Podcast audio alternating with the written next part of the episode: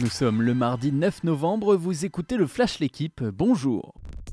Quelle trace va laisser la claque reçue à Rennes dimanche soir? C'est la question que tout le monde se pose au sujet de l'Olympique lyonnais.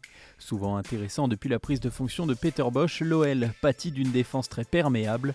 21 buts encaissés en 13 matchs de Ligue 1, c'est une première depuis la saison 1982-1983 pour les Rodaniens.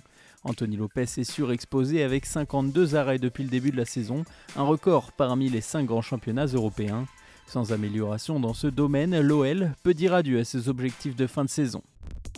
Un jour de stage est déjà un coup dur pour l'équipe de France de football. Paul Pogba s'est blessé à la cuisse droite hier lors de l'entraînement. Le milieu de 28 ans a immédiatement stoppé son entraînement avant de quitter le terrain en boitant. Contraint de déclarer forfait pour les matchs contre le Kazakhstan samedi et en Finlande mardi, Pogba est remplacé par le milieu de l'AS Rome, Jordan Verretou.